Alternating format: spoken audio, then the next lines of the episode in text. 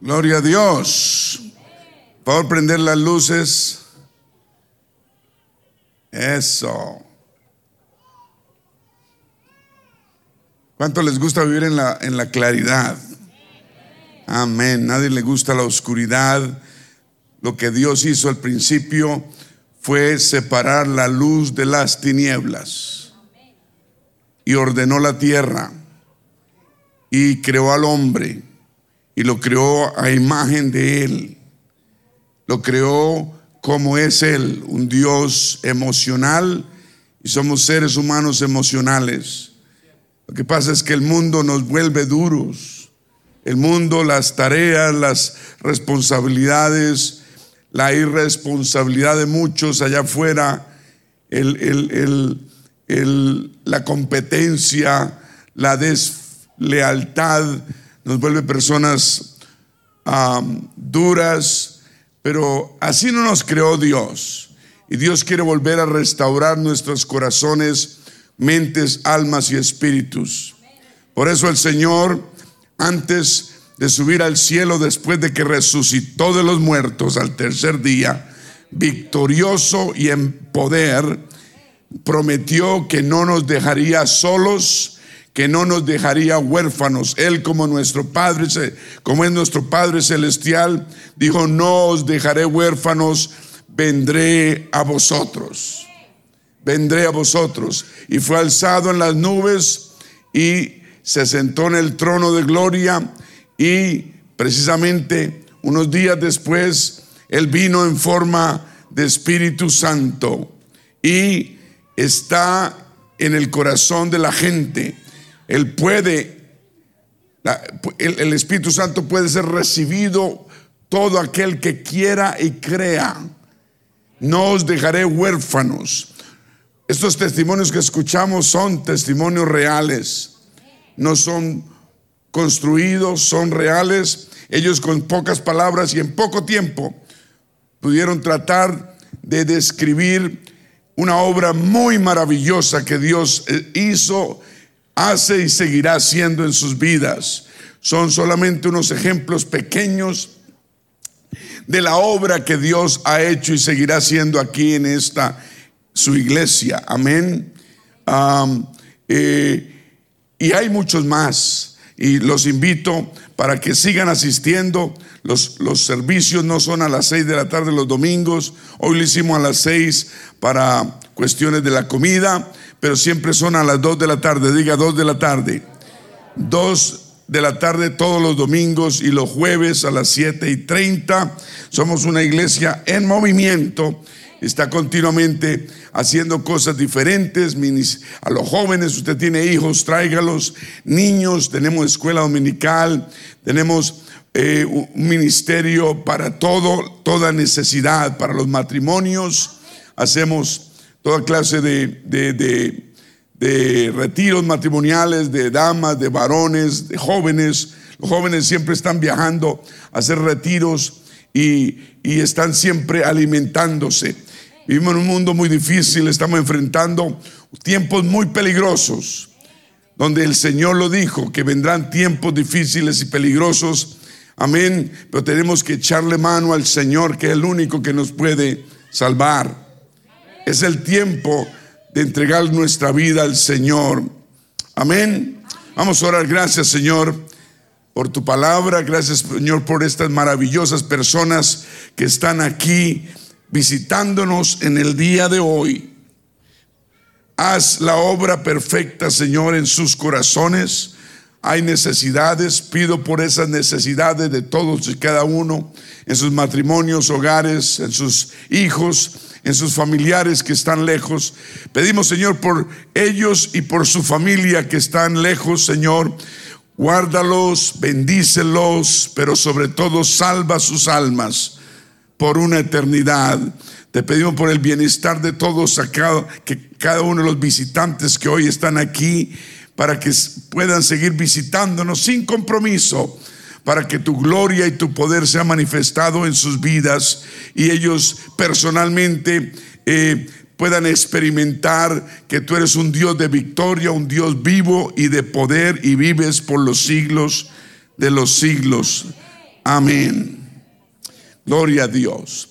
Son buenas nuevas, dije, son buenas nuevas. El Evangelio del Señor Jesucristo, el que nos dejó, son buenas nuevas para toda la humanidad y para todo aquel que quiera. No es obligatorio, es voluntario. El ejército del Señor Jesucristo es un ejército voluntario. Nadie te puede obligar, nadie te puede empujar a hacerlo. Tú tienes que tomar la decisión. Amén. Y llegar al momento en que podemos decir que no nos avergonzamos del Evangelio, porque es poder y potencia para salvación. Diga, para salvación. El Evangelio del Señor Jesucristo es para salvar nuestras almas. No es para más. No es para ser parte de una iglesia. Es para ser parte del cuerpo del Señor Jesús. ¿Y cuál es el cuerpo del Señor Jesús? La iglesia. Y, y por esta iglesia Él viene pronto. ¿Has oído que el Señor viene pronto? Claro que sí. Estamos en tiempos difíciles y peligrosos. Estamos viendo señales que la Biblia habla que vendrán y están aquí a la puerta. Amén, el fin está cerca. Necesitamos estar listos y preparados. Amén. Por eso el Señor dejó el Evangelio a nosotros y, dice y nos advierte que si alguien nos anuncia otro Evangelio, a un, un ángel del cielo, diferente al que hemos anunciado no escucharlo y verlo como una persona, una, una gran mentira. Y también el apóstol Pablo habla de que el Evangelio es, tiene tres partes básicas. Y lo vemos allá en 1 Corintios capítulo 15, del 1 al 4. 1 Corintios 15 al 4 dice así, Además os declaro, hermanos, le está hablando a la iglesia, el evangelio que os, he predicado, el cual también recibisteis, en el cual también perseveráis, por el cual asimismo, si retenéis la palabra que os he predicado, sois salvos. La palabra de Dios, la Biblia, es para salvar nuestras almas. No debe ser un libro cualquiera, es para salvar nuestras almas. Aquí encontramos cómo ser salvos, cómo salvar nuestra, no, no el cuerpo, porque el cuerpo muere y termina bajo tierra, pero es salvar nuestras almas que son eternas. El Evangelio es para salvación. Amén. ¿Por qué? Dice, dice Pablo, dice, porque primeramente os he enseñado a lo que asimismo recibí, que Cristo, que nuestro Señor Jesucristo murió por nuestros pecados, conforme a las escrituras. O sea, esto fue profetizado 700, 800 años antes y Él cumplió las, las profecías, Él murió por nuestros pecados. Usted no tiene que cargar pecados encima. Todos tenemos pecados, todos somos pecadores, todos necesitamos salvación. Todos. Todos somos pecadores, todos necesitamos el perdón de pecados. Y el Señor Jesucristo murió por nuestros pecados. Y fue luego sepultado y resucitó. Él murió, fue sepultado y resucitó. Son las tres partes básicas del Evangelio de Salvación que Él nos dejó. La palabra evangelio quiere decir buenas noticias. Buenas noticias. Buenas noticias de parte de nuestro Dios para nosotros. ¿Se ha preguntado usted por qué cuando fue anunciado y predicado el Evangelio por primera vez por el apóstol Pedro junto con todos los demás apóstoles, el día de Pentecostés, la única pregunta que tuvo el pueblo, que hizo la gente, fue la siguiente, ¿qué debemos hacer para ser salvos? Esa es la pregunta que todo el mundo tiene y hay muchas respuestas. No podemos buscarla en cualquier parte, tenemos que buscarla en las sagradas escrituras. Amén. Escucharla buscarla en las sagradas escrituras. Porque la palabra evangelio demanda, nos demanda acción. La palabra evangelio y, el escuchar el evangelio, lo que el Señor hizo por nosotros, demanda de cada uno de nosotros que hagamos algo. No que escuchemos y digamos, qué bonito. No, el Señor pide que hagamos una acción, que accionemos y actuemos basado en su obra redentora. Buenas nuevas quiere decir sacrificio. Sacrificio que Él hizo y nosotros también debemos hacer algo por Él. Debemos responder a la obra redentora, al sacrificio hecho por Él. No debemos quedarnos quietos, pero responder. Amén. ¿Quién iba a saber que, que, que, que, tanta gente, casi 200 personas que estaban durmiendo en ese edificio en la Florida, a la una de la mañana ha sido derrumbar el edificio? ¿Quién iba a pensar? Iba a pensar que no tuvieron siquiera tiempo de, de ponerse de rodillas y pedir perdón que se les cayó encima el edificio y ahí quedaron niños, jóvenes, ancianos, todos. Creo que un sobreviviente hubo y ahorita ya no, ya no tienen esperanza de nadie. Así es la muerte. La muerte llega súbita. La muerte llega de repente. Amén. Ahorita estamos enfrentando una pandemia a nivel mundial y uno no sabe quién está infectado. Uno puede estar infectado sin saberlo. Termina en un hospital entubado y usualmente no sale del hospital. Tenemos que estar listos para irnos de este mundo. Y la única forma y preparación es obedeciendo las buenas nuevas, el Evangelio de salvación.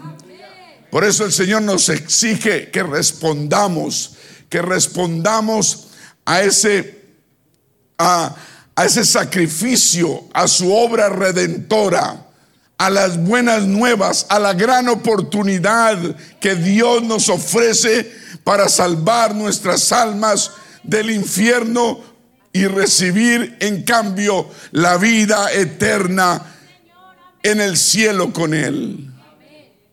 Por eso el pueblo, cuando el Espíritu Santo cayó, lo único que dijeron, ¿qué haremos para ser salvos?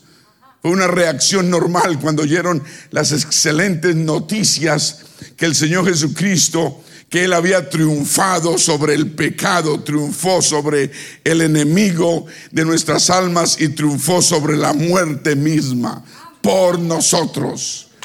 Yo quiero decirte, yo quiero que sepas, y si lo sabes, recordarte que el Señor murió por ti. Si ya has obedecido al Evangelio, debes vivir una vida recta y santa delante de Él. Porque para eso es que el, Señor nos ha salvado. ¿Me está escuchando? Jesús murió, fue sepultado y resucitó al tercer día. Nosotros nos arrepentimos, nosotros nos bautizamos en agua para perdón de todos nuestros pecados y nosotros recibimos la promesa del Espíritu Santo.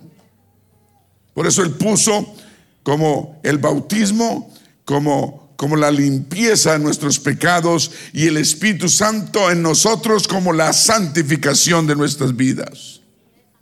¿Me está escuchando? para el bautismo en agua solo se necesita un corazón arrepentido y que haya agua. La puso bien fácil. ¿Qué tal si yo le diría, usted tiene que girar un cheque de un millón de dólares ya? Pero no, es gratis. Y como es gratis, tal vez no lo, no lo, tomamos en serio. Pero la vida es muy seria y la vida eterna es aún más seria. Cada uno de nosotros respondemos a la obra redentora de la cruz y debemos responder a esa obra y esas buenas nuevas de salvación. Usted lee el libro los Hechos de los Apóstoles, es el libro clave del Nuevo Testamento. ¿Por qué? Porque nos dice que qué fue lo que la iglesia primitiva, la iglesia que fundó el Señor Jesucristo con doce apóstoles, creyeron, qué fue lo que hicieron, qué fue lo que enseñaron, qué fue lo que el Señor realmente directamente les dejó, qué fue lo que ellos hicieron para ellos ser salvos y su familia y enseñaron a los demás. Amén. Y ese día que cayó el Espíritu Santo sobre ese pueblo, era, eran 120 creyentes en un aposento donde se reunían. Amén. Después de que el Señor ascendió a los cielos, recibieron la promesa del Espíritu Santo y el pueblo los, los encontró eh, recibiendo el Espíritu Santo. Dice la Biblia que los encontró hablando un lenguaje que ellos no conocían. Entonces dijeron, uy, estos están ebrios, están llenos de mosto, de, de alcohol. Y Pedro se puso de pie y les dijo, no, esto no es, aquí no es, hay borrachos. Pero esto fue lo que el profeta Joel profetizó hace 600 años o más.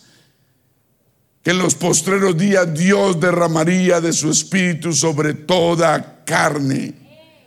Cuando les predicó ese mensaje poderoso de Pentecostés, ese pueblo se compugió de corazón y la pregunta que hicieron, ¿qué debemos hacer, hermanos, para ser salvos? Y Pedro les dijo, arrepentíos.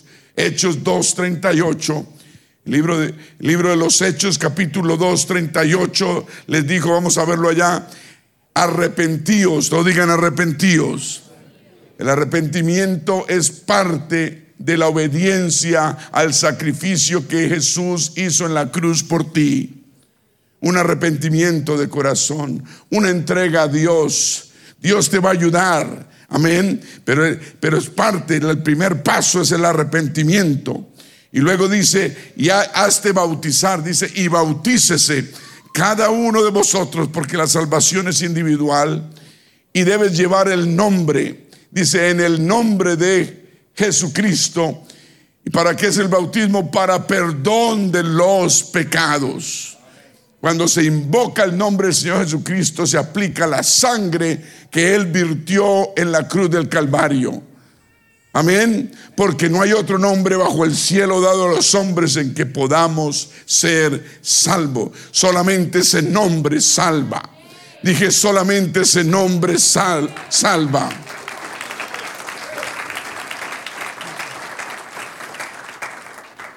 Entonces Pedro, y, le dijo, resumido, dijo, arrepentíos y bautícese cada uno de vosotros en el nombre de Jesucristo para perdón de los pecados y recibiréis el don del Espíritu Santo. Uno solo tiene que hacer dos cosas, arrepentirse y hacerse bautizar. Y Dios hace lo siguiente, que es perdonarle los pecados y llenarlo con el Espíritu Santo. Entonces la parte nuestra es bien sencilla. La parte difícil la de Dios. Pero Él no es, no es hombre para que mienta. Él cumple lo que promete. Aquí está Pedro lleno del Espíritu Santo.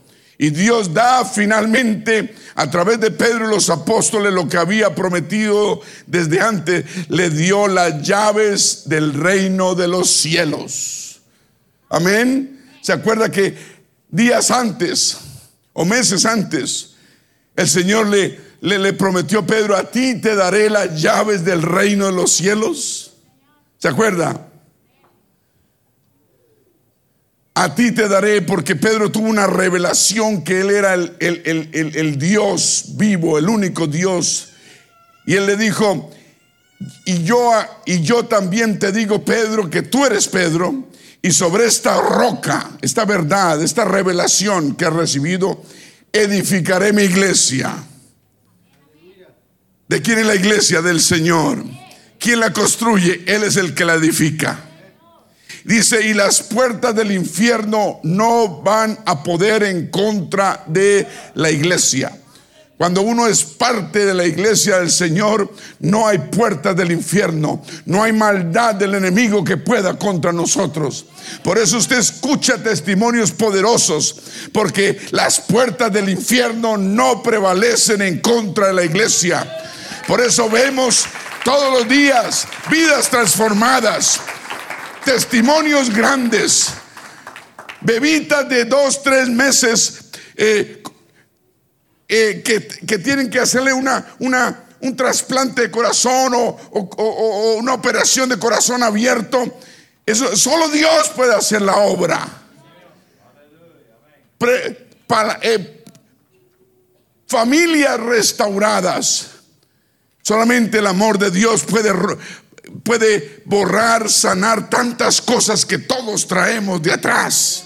Todos traemos situaciones, todos traemos traumas de pequeños. Todos traemos dudas, todos traemos cicatrices. Vame a decirte, la mano del Señor Jesucristo es la única que puede sanar toda cicatriz, todo trauma que tengamos.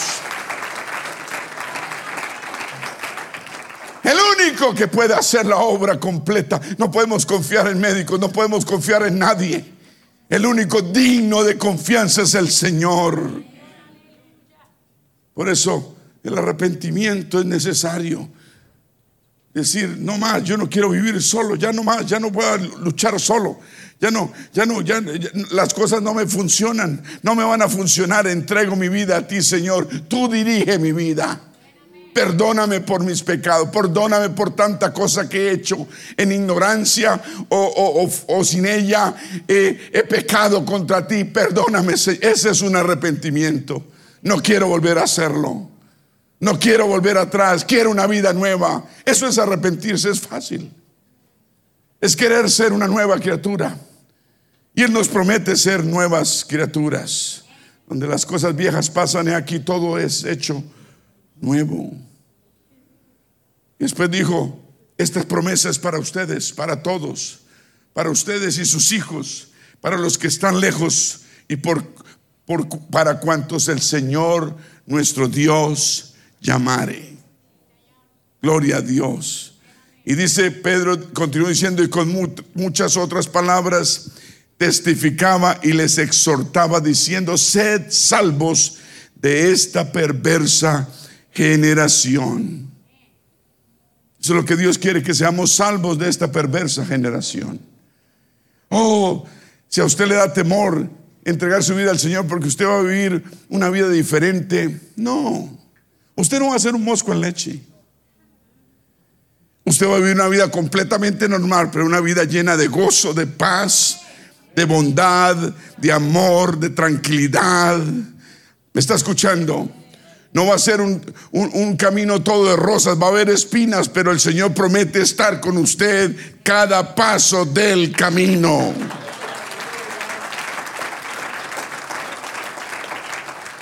Y continúa la Biblia diciendo, así que los que recibieron la palabra de Pedro, la, predicación de Pedro, los que la recibieron fueron bautizados. Pidieron a los apóstoles que los bautizasen en agua para perdón de sus pecados. Y dice que aquel día se añadieron como tres mil personas. Wow, ¿te imaginas un bautismo de tres mil personas? Y perseveraban, dice que siguieron perseverando. Hay que perseverar en la doctrina de los apóstoles, en la comunión unos con otros y en el partimento del pan y en las oraciones. Bien importante tener una iglesia, una familia espiritual donde tenga apoyo, donde puedan orar por nuestras cargas, nuestras necesidades.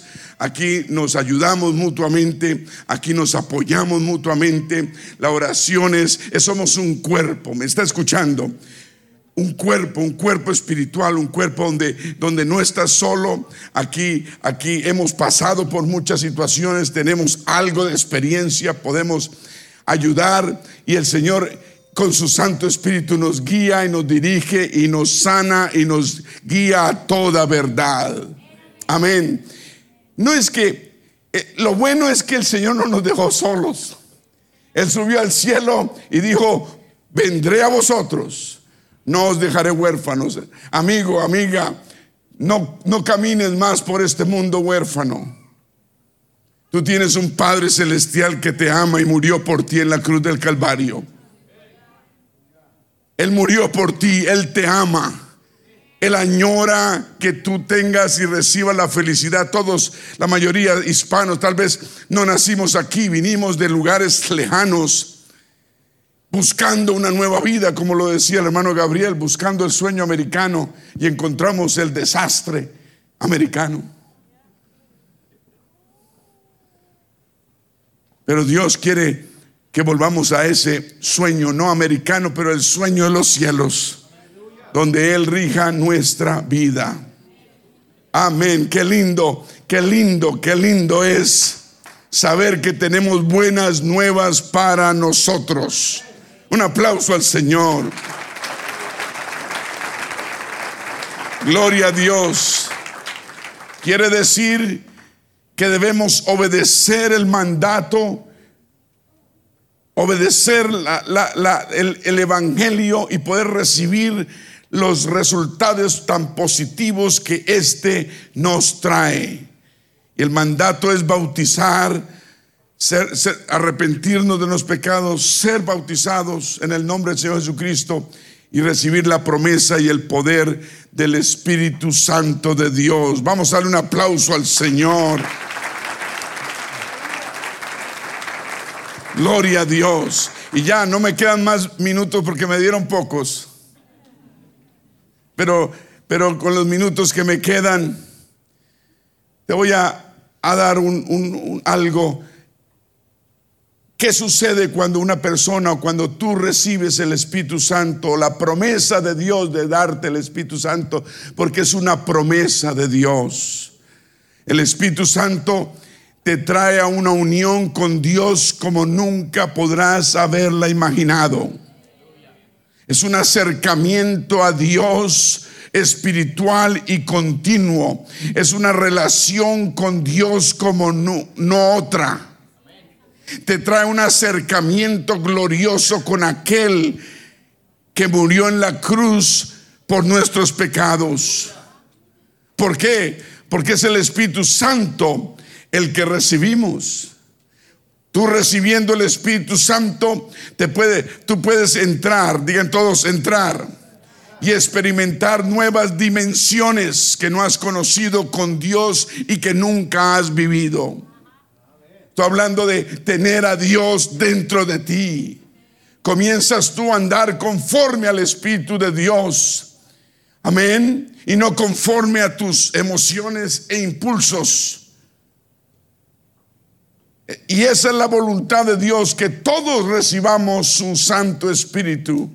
Porque la Biblia dice que cuando Él venga, y Él viene pronto, todos sabemos que Él viene pronto. Todo el mundo habla del fin del mundo y está cerca. Está cerca. Hay películas, hay libros, se venden demasiado. Cuando se trata del, del, fin del mundo, la gente no sabe, pero todo está aquí escrito en la palabra de Dios. El tiempo está cerca, dije, el tiempo está cerca. Y cuando el Señor aparezca en las nubes, no va a venir a predicar nunca más. Él no va a venir a tocar la tierra. Él va a aparecer en las nubes y todo le verá. Y Él va a hablar con trompeta de Dios. Y enviará a sus millares y millares de ángeles que recojan a sus escogidos por todo el mundo. Y los recojan y sucede la, va a suceder el arrebatamiento de la iglesia y el Señor se va a llevar su iglesia al cielo y habrá una, unas bodas, una cena en el cielo y unas bodas.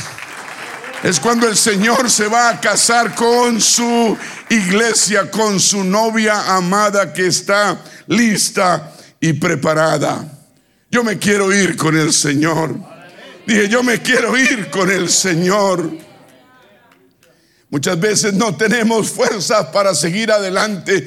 Por eso el Señor dijo, no te dejaré huérfano, vendré a vosotros. Cuando tú recibas el Espíritu Santo, aleluya, ya no te vas a sentir perdido ni abandonado. Muchas veces no sabemos qué hacer ni cómo hacer las cosas, pero el Señor, el, el, Espíritu Santo te va a guiar a toda verdad. Muchas veces dudamos de nuestra propia situación, pero el Señor te va a ayudar. Muchas veces la misma tentación nos lleva a hacer cosas que no queremos hacer. Pero la Biblia dice que vas a, que, que, que tú recibes el Espíritu Santo y tú vas a recibir el poder de Dios. Dice, pero recibiréis poder de Dios. Poder de Dios. Ya no vas a luchar con tus propias fuerzas humanas, sino el Espíritu Santo te va a ayudar a ser fuerte en cualquier situación. Todos somos humanos, todos tenemos debilidades, pero por eso el Espíritu Santo en nosotros es el que nos da la fuerza que necesitamos. Muchas veces no podemos decirle que no a la tentación, pero el Espíritu Santo sí nos ayuda a decir que no. No sabemos cómo orar tampoco, pero el Espíritu Santo va a gemir con gemidos indecibles a través nuestro y orar lo que necesitamos. No sé, muchas veces nos sentimos solos, el Espíritu Santo nos acompaña 24 horas al día.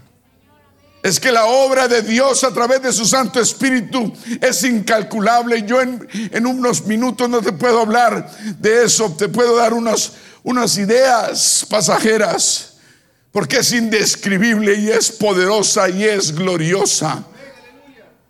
El Espíritu Santo nos regenera, nos da una nueva vida, nos restablece, nos hace nuevas criaturas. El Espíritu Santo cuando tú lo recibas te va a santificar. Ahora dice la Biblia, eres un santo de Dios, así lo dice. Dios vive ahora en ti. También el Espíritu Santo te va a capacitar, te hace apto, te habilita Ahora no tenemos tal vez capaces, no somos capaces de lograr todo lo que necesitamos lograr, pero Él nos da la capacidad, la inteligencia, la sabiduría, la guía, la habilidad de ser hijos de Dios. ¿Tienes miedo de, fallarle? No tengas miedo. Ten miedo de decirle que no a Dios cuando te está llamando. ¿Cuántos dicen amén? El Espíritu Santo cuando lo recibas, mi amigo, mi amiga, te va a dar instrucción, te va a enseñar el camino, te va a llevar por el camino que te va a llevar al cielo, te va a comunicar, te va a hablar, te va a instruir sistemáticamente de acuerdo a lo que vas necesitando. Amén. He conocido personas que han estado a punto de perder la vida y el Espíritu Santo los, los ha alertado de una manera espiritual y poderosa y han salvado sus propias vidas y la de su familia. El Espíritu Santo es el que sabe cuidar de nosotros, te impresiona por dentro tu alma, te impresiona tu espíritu, no en la cabeza, no, te impresiona el alma y el espíritu y tú puedes reaccionar. Puedes ir en el carro y el Espíritu Santo sabe lo que va a pasar, que estás en peligro y te puede impresionar para que frenes. Y tú frenas y no sabes qué pasó. Hemos visto casos, gente salva, porque el Espíritu Santo los impresiona. Amén, y, los ayuda. Wow, qué lindo, ¿no? Dios nos impresiona nuestro espíritu humano con su Santo Espíritu Divino cada día. Él prometa darnos lo que necesitamos. Dios no habla gritos, su voz es tenue y su voz es suave. Únicamente, únicamente recibiendo su Santo Espíritu, en nosotros podremos tener esa sensibilidad que necesitamos para escuchar su voz dentro de nosotros. ¿Cuántos dicen gloria a Dios? Ya no razonamos con la cabeza, ni nos dejamos llevar por el corazón que es engañoso. Ahora Dios es nuestra guía. Ahora Dios es nuestro consejero, nuestro ayudador y nuestro pronto auxilio en toda tribulación.